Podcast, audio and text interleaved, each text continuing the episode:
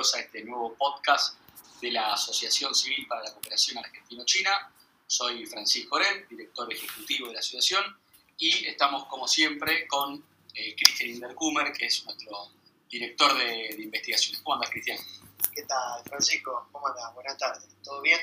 Todo bien. Acá estamos en un nuevo podcast de, la asociación para todos los, amantes y los interesados en, en las cuestiones de China y vamos a hablar un poco de las dos sesiones que se dieron en China en, el mes de, marzo y que, bueno, marcan un poco la línea de lo que va a ser China en el futuro. Pero para la gente que no lo sabe, contanos, Cris, qué, eh, qué son básicamente estas dos sesiones. Las famosas dos sesiones, o en chino, Lianghui.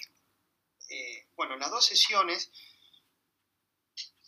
es un evento anual donde los dos principales órganos político y legislativo de China, la República Popular, se reúnen en Pekín en las que unos 5.000 delegados, representantes, por un lado de la Conferencia Consultiva Política del Pueblo Chino y por el otro de la Asamblea Popular Nacional, la APN, se juntan en Pekín para trabajar el rumbo de la nación, pero también ellos dan a conocer los planes y las medidas que se adoptarán en materia económica, comercial, diplomática, militar, tecnológica, medioambiental para el año entrante.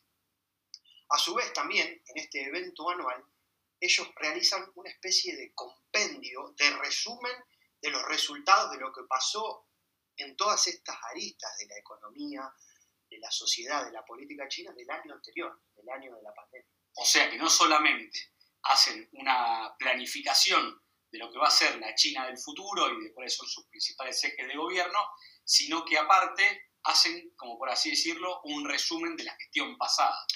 Exacto, exactamente, como, como lo estás mencionando, hacen, proyectan lo que va a pasar en el año entrante en todas estas aristas, política, económica, social, medioambiental, de relaciones exteriores, pero también hace un resumen de lo que pasó, justamente de lo que pasó en el año 2020, un año muy controvertido, marcado por la pandemia, y donde el año pasado, que generalmente las dos sesiones se llevan a cabo en marzo, el año pasado se demoraron por el tema de la pandemia. Esta estancia es una de las más importantes, si no la más importante y clave para la agenda anual. Es una instancia política de gran relevancia. Como te decía, sucede generalmente en marzo. Este año, en el 2021, fue desde 4, 5 de, marzo al 11 de marzo, y además coincide, coincide con el inicio del decimocuarto plan quinquenal de China, que va a ir desde el 2021 al 2025. Recordemos que China todavía sostiene los planes quinquenales de la época de Mao y desde 1950. Estas reuniones de la conferencia consultiva, que es el órgano político, y de la Asamblea Popular Nacional, que es el órgano legislativo, se llevan a cabo de forma simultánea. Son eventos separados, pero se llevan a cabo de forma simultánea en Pekín.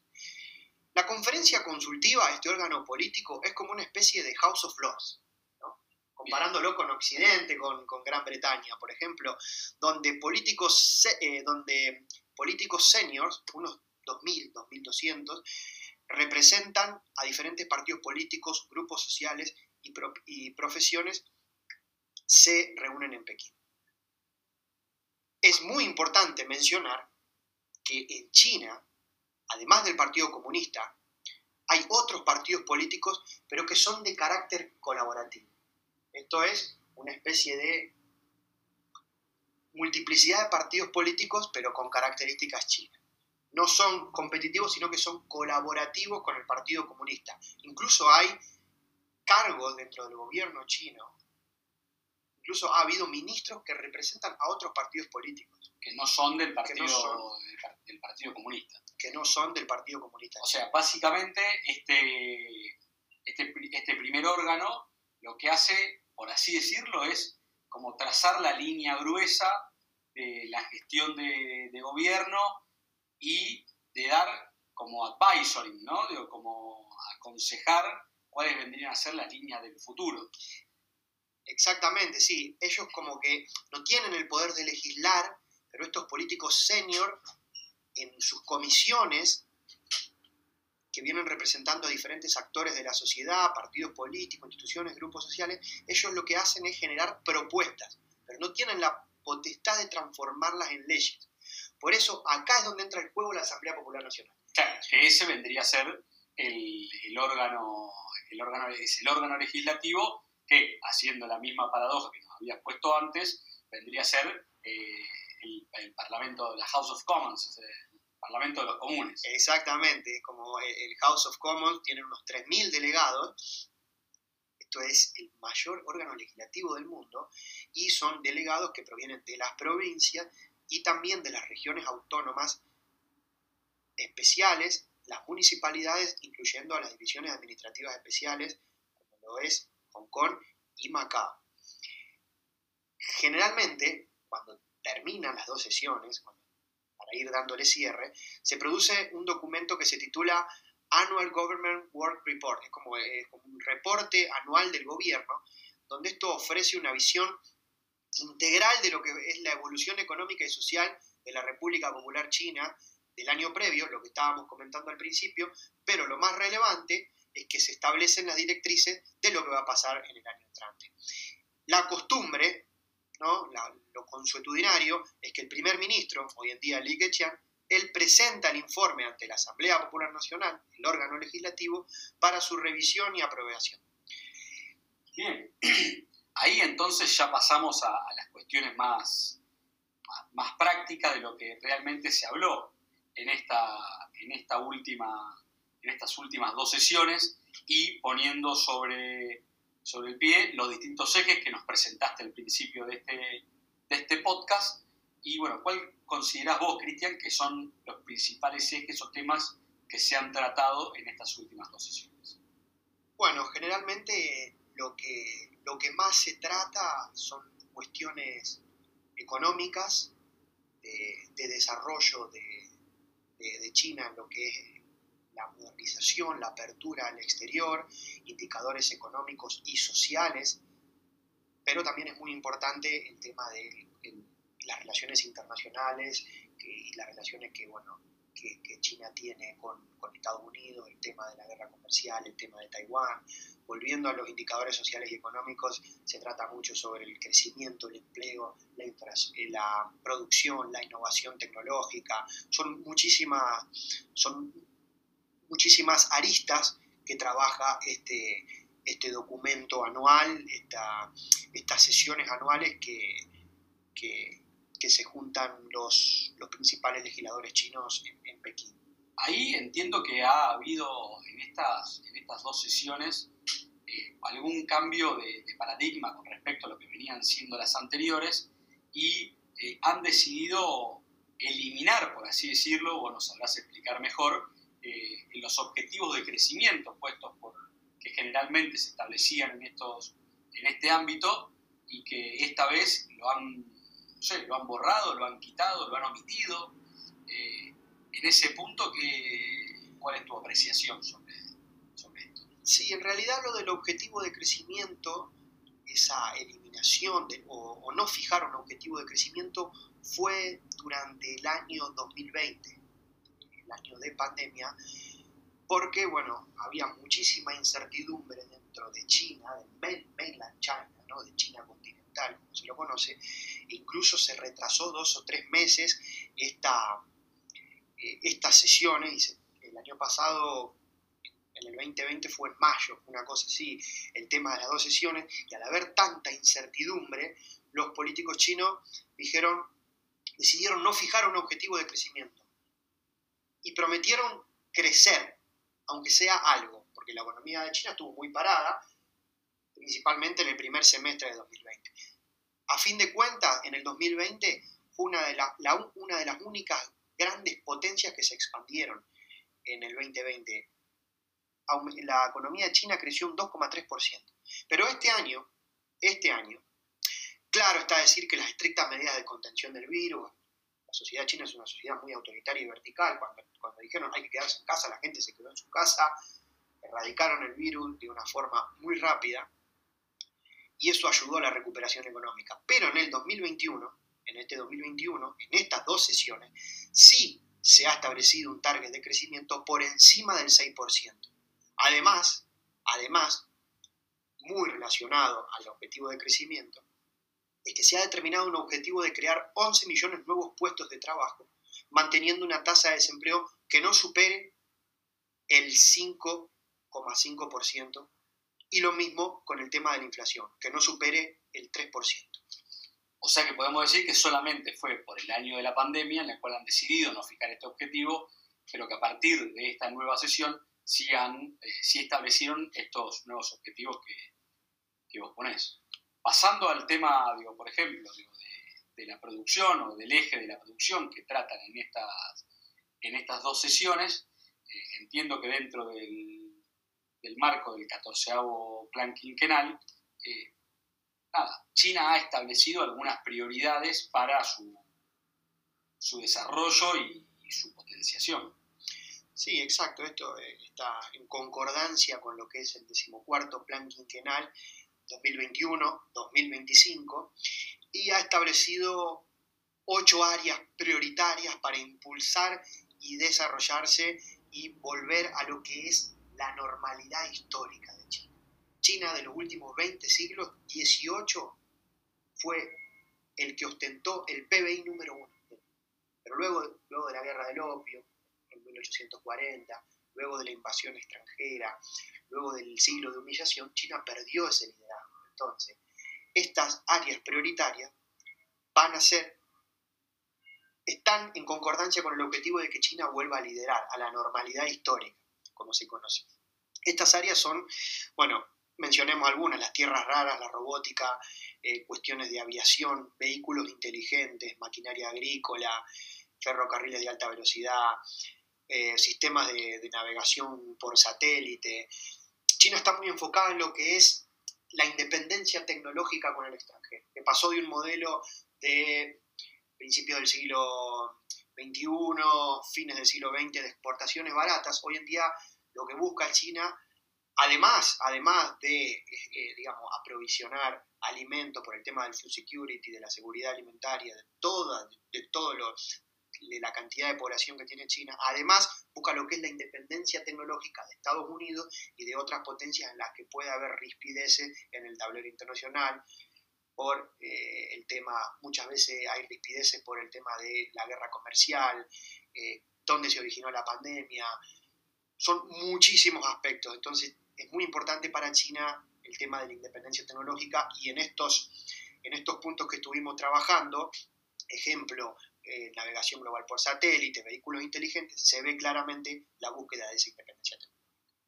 Esta estrategia, esta estrategia de, buscar ocho áreas prioritarias ha como reemplazado ¿no? Eh, el, el Made in China 2025 que, perdió un poco de relevancia y, bueno, eh, China está buscando reinventarse en ese sentido. En eso, también dentro de estas, de estas dos sesiones, eh, han establecido algunos cambios y algunas modificaciones, tanto en lo que es el, ecosistema de negocios como en todo lo que tiene que ver con la innovación y la tecnología. lo primero que se me viene a la cabeza hablando de esto es la carrera del desarrollo de la tecnología 5G, por ejemplo, que China está liderando ese proceso de, transformación tecnológica en el mundo. Sí, claramente China es un, jugador clave a nivel internacional, no solamente para las relaciones internacionales y la política internacional, sino también para lo que es los negocios internacionales, el ecosistema de negocios y las inversiones. ¿no?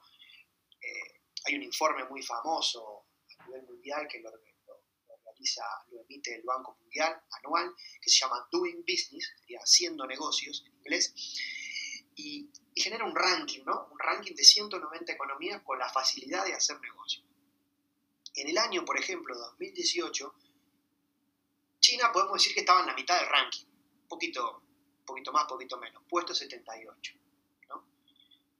En el año 2020, China pasó a ostentar el puesto 31, Argentina está en el puesto número 126, pero eso lo podemos dejar para otra. Para lo analizamos en, otro, en, otra, en otra instancia. En otra instancia. Volvemos a China entonces. En el año 2020, China está en el puesto 31 y el gobierno año a año promete reducir la, la lista negativa de inversiones extranjeras e impulsar la inversión en sectores como las nuevas tecnologías, la protección del medio ambiente y la conservación de energía. Esto es, China tiene una lista negativa en lo que no se puede invertir, pero año a año esa lista cada vez es menor, se reduce. Entonces los inversores extranjeros tienen un mayor espectro de oportunidades para invertir en China. Además, en el Work Report, en este informe anual de las dos sesiones, se mencionó, en concordancia con el informe Doing Business del Banco Mundial y de reducir la lista negativa, que China va a buscar mejorar el entorno empresarial mediante la reducción del tiempo, los documentos y diferentes procesos para aprobación de nuevos negocios, disminuyéndose incluso los costes de las empresas mediante rebajas en la contribución obligatoria al seguro de desempleo, así como también otros impuestos relacionados a los negocios, electricidad, transporte, etcétera, etcétera.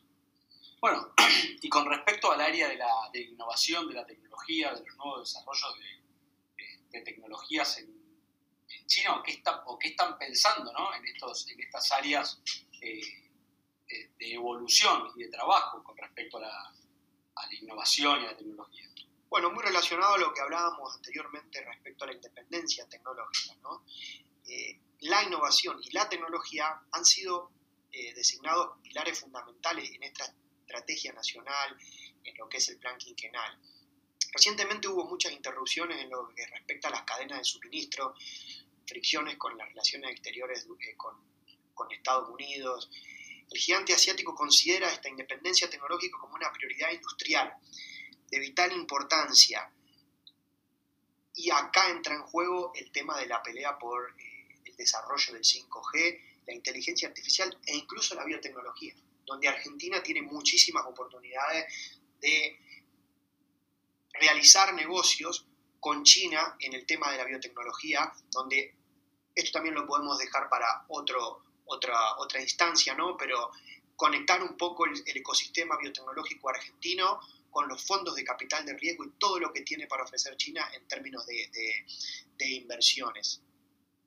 Sí, eso claramente Argentina tiene un, potencial científico de innovación eh, que puede verse altamente beneficiado con estos programas que se están desarrollando, desarrollando en China, pero me parece que también, como dijiste vos recién, es un tema que podemos profundizar más adelante en el podcast. Exactamente, es un tema que podemos en otra, en otra instancia, en otro podcast, específicamente sobre esta temática, pero claramente que, el socio chino es estratégico y, que bueno, la, coyuntura de ellos hace que ellos siempre estén ahí dispuestos a, generar eh, negocios y oportunidades de todo tipo. ¿no? Yo siempre digo, eh, la estabilidad en China es otra cosa a la realidad latinoamericana y, y bajémoslo a Argentina chinos no se levantan a la mañana viendo cuánto está el dólar y se van a dormir viendo cuánto está el dólar. La coyuntura, digamos, es, es muy diferente. Sí, en la Argentina vivimos con otras, otras preocupaciones momentáneas que la coyuntura nos lleva. Eh, pero bueno, sacándote un poquito del tema, también uno sabe, y los que están pendientes de la situación de China, eh, saben que una de las principales políticas que lleva adelante el gobierno de Xi Jinping tiene que ver con la protección del medio ambiente, las energías renovables y demás. ¿Qué se dijo en estas dos sesiones con respecto a este tema de, la protección del medio ambiente, del cambio climático, de las cuestiones de las nuevas energías? Bueno, el tema de, la protección del medio ambiente y la energía, claramente que se ha mencionado en las dos sesiones, pero no es nada nuevo, ya se viene mencionando con anterioridad en instancias políticas, conferencias anteriores, y es un tema de gran relevancia también a nivel nacional en, China e internacional. Ejemplo, en una conferencia nacional sobre protección del medio ambiente en China, específicamente la octava conferencia nacional que se llevó a cabo en Pekín en 2018, el presidente chino Xi Jinping destacó que China tiene que acelerar la construcción de un sistema de civilización ecológica y garantizar que para el 2035 la ecología y el medio ambiente mejoren con el objetivo de construir lo que llaman en China Beautiful China, una China hermosa. A su vez, recientemente, en un discurso ante la Asamblea General de las Naciones Unidas, Xi Jinping, el presidente chino, prometió que su país alcanzaría el pico de emisiones de carbono alrededor del 2030 y quieren llegar a lo que es eh, la, la neutralidad de carbono, el carbono cero, para el 2060. Entonces, haciendo un repaso de los eventos políticos y de todas estas instancias, en las dos sesiones se mencionó que se va a elaborar un plan de acción para cumplir con el objetivo 2030, 2035 Beautiful China, 2060 neutralidad carbono, así como también mejorar esas capacidades energéticas del país y reducir la dependencia de los combustibles fósiles. Bien, en esto vemos la, centralidad del tema del medio ambiente, pero bueno, para seguir tocando temas que se han desarrollado en estas dos sesiones, eh, también han hecho una, mención especial al tema de la, natalidad, de las jubilaciones, de la política, todos conocíamos la política del hijo único que fue cambiada hace unos años en China y que hoy están eh, yendo por otros horizontes. Pero, ¿qué exactamente dicen, dijeron en estas dos sesiones sobre eh, la natalidad, las jubilaciones y todas estas cuestiones? Bueno, eh, como mencionás, el tema de la natalidad, las jubilaciones, también de gran relevancia en China la política de único lo que generó fue justamente una pirámide poblacional, en cierto sentido regresiva, donde cada vez hay menos jóvenes para sostener el sistema de pensiones y jubilaciones. Recientemente incluso hubo un censo en China donde la cantidad de, nacimientos, nuevos nacimientos fue de 12 millones, uno de los más bajos nivel histórico, ¿no? Pero bueno, volviendo al tema de las dos sesiones, que fue antes del último censo, el último censo en China fue, eh, los resultados estuvieron en el mes de mayo de este 2021. Pero volvamos al tema de las dos sesiones. También se mencionó que China espera alcanzar un nivel de fecundidad adecuado en los próximos años, ya que el país encuentra lo que estábamos hablando, el tema del reto demográfico. Es muy importante destacar el tema de la política de hijos únicos, que generó una especie de pirámide eh, eh, regresiva, que llegó a su fin en el año 2015. Por otra parte, en, el marco del decimocuarto plan quinquenal, China planea ampliar gradualmente la edad de jubilación. Actualmente, y esto por qué es? Porque hay pocos jóvenes, cada vez menos, para mantener el sistema de pensiones, de jubilación. Entonces, al ampliar gradualmente la edad de jubilación, va a haber, más gente que esté produciendo. ¿no? Hoy en día, los hombres obtienen la jubilación a los 60 años y las mujeres a los 55. Muy bien. Eh, esto a diferencia de lo que pasa, por ejemplo, acá en Argentina, que son 60 años para las mujeres y 65 para los, para los varones. También entendemos que han tocado temas internacionales en las dos sesiones, como por ejemplo la situación en Hong Kong, el vínculo con Estados Unidos y el vínculo también con con Taiwán y bueno, las históricas disputas que tenían con esos territorios. Sí, claramente, bueno, el ascenso de China, el, querer retornar a esa normalidad histórica, el ser cada vez más protagonista en el tablero internacional, le va a generar sus frutos, pero también le va a generar diferentes conflictos y rispideces. Por eso es tan, es tan importante ¿no? el tema de Taiwán, que es un tema muy sensible, para, China, el tema de Hong Kong y Macao, que son dos eh, divisiones administrativas especiales, y la relación con Estados Unidos, eh, principalmente todas las secuelas que dejó los conflictos y, el gobierno de, Trump con, con, China, ¿no? el tema de la guerra comercial principalmente. Veamos un poco lo, que acontece en Hong Kong, ¿no? China hoy en día se encuentra en un proceso de reforma del sistema electoral de Hong Kong para evitar la intervención extranjera. Esa es la justificación de ello. Y establecer una democracia con características. Muy similar a lo que pasa en Pasa con el socialismo con características chinas. Exacto. Entonces, lo que recordemos que, que, que China tiene a cargo de Hong Kong las relaciones exteriores y el ejército. Pero la presencia política de China dentro de Hong Kong es cada vez mayor. Según el primer ministro Li Keqiang, el gobierno central de China está centrado en la aplicación de la doctrina de un país, dos sistemas, con el pueblo de Hong Kong gobernado por, eh, gobernando Hong Kong y manteniendo un alto grado de autonomía, estabilidad y prosperidad. Estos son los patriots, ¿no? los, que, los, los hongkoneses gobernando Hong Kong, sacando la intervención extranjera. Mientras manteniendo la unidad de eh, la unidad completa de China en estos dos, en estos dos sistemas. Un país, dos sistemas, exacto. Por su parte, en lo que respecta a, a Estados Unidos, Li Keqiang, el primer ministro, expresó que China y Estados Unidos, dado el nuevo gobierno Joe Biden, se encuentran ante una nueva posibilidad de abrir el diálogo en diferentes ámbitos, hacer hincapié en el respeto por los intereses mutuos de la relación bilateral, principalmente en lo que es la interdependencia económica, comercial y financiera, así como también en la no injerencia de los asuntos internos. Y acá entra en juego Taiwán. Claro.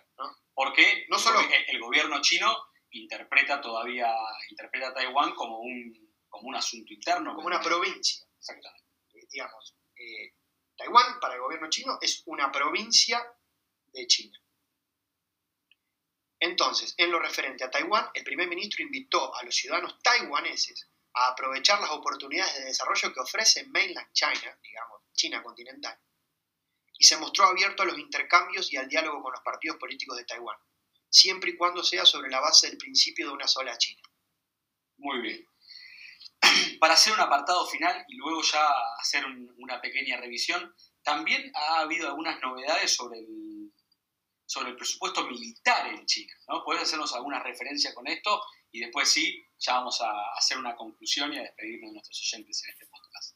Sí, respecto al presupuesto militar, también hubo mención en las dos sesiones eh, que para este 2021 este presupuesto se aumentará un 6,8% y el aumento es ligeramente al, del año 2020 y además China buscará tomar medidas para garantizar la construcción de un ejército fuerte para 2027, incluyendo la mejora de las armas y centrándose más en la tecnología disruptiva. Esto es nuevamente haciendo hincapié en el tema de la inteligencia tecnológica para tener un ejército fuerte, eh, controlar el tema de la frontera. Recordemos que China también tiene algunos inconvenientes fronterizos con la India, bueno, la rivalidad histórica con Japón, el tema de Taiwán, los movimientos militares. Así que también China, digamos, eh, yendo para adelante en el tema del presupuesto militar. Bien, y como para, para ir terminando y redondear, eh, ¿podrías hacernos una especie de, de, reseña del decimocuarto plan quinquenal, lo que es la visión china para el 2035 y cuáles son los objetivos de China al mediano plazo que se establecieron en estas últimas dos sesiones? Sí, con este objetivo, el objetivo último, digamos, de, volver a la normalidad histórica y de liderar y transformarse en un país moderno, en las dos sesiones se han tratado lo que son prioridades o objetivos de corto, mediano y largo plazo. El corto plazo, hablamos que la concepción del tiempo en China es otra Occidente. El corto plazo son para ellos 5, 10 años muy diferente a la, concepción del tiempo respecto de, Occidente. El corto plazo, el plan quinquenal 2021-2025, la visión 2035, ese sería el mediano plazo, y el largo plazo, objetivos que tiene China para el 2049, cuando se cumpla el centenario de la fundación de la República Popular. Exacto. En lo que concierne, en lo que concierne al decimocuarto plan quinquenal, China buscará mantener y potenciar su estatus de potencia en el tablero internacional, basado en el crecimiento de alta calidad e impulsado por la innovación.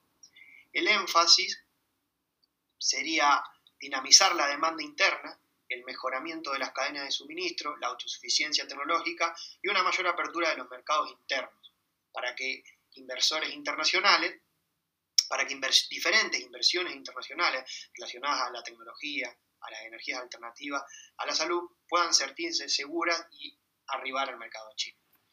Tras haber alcanzado los objetivos de convertirse en una sociedad modestamente acomodada, como lo definen en China, poner fin a la pobreza extrema en 2020, China tratará ahora de construir una sociedad más completa y próspera bajo un nuevo concepto de desarrollo propuesto por Xi Jinping. Y ahí entra esta visión para el 2035 y los objetivos finales para llegar al momento de celebrar los 100 años de la instauración de la República Popular.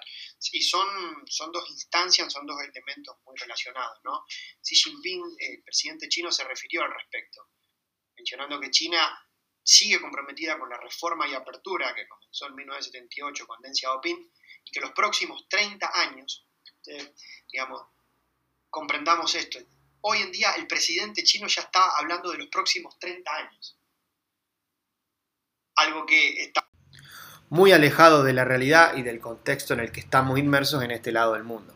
Pero bueno, volvamos al tema de los 30 años. Se dividirán en dos periodos de 15 en los que la nación intentará alcanzar la modernización socialista para 2035 y convertirse en un país socialista moderno y fuerte para 2049, coincidiendo este año con el centenario de la fundación de China. Además, para 2035 China también se propuso ser una nación moderadamente desarrollada. Para esto, entonces, buscará triplicar su nivel actual de Producto Bruto Interno per cápita y alcanzar los 30 mil dólares, situándose a la par de naciones como España o Corea del Sur. Bueno, Cristian, muchísimas gracias. Eh, creo que nos has aclarado un poco el panorama de qué se tratan estas dos sesiones que ocurrieron en China. Estamos un poquito más actualizados ahora.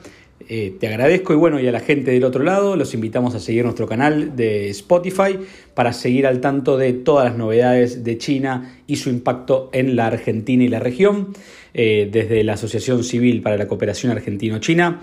Les queremos dar las gracias por escucharnos y sigamos conectados en estos medios o a través de nuestras redes sociales.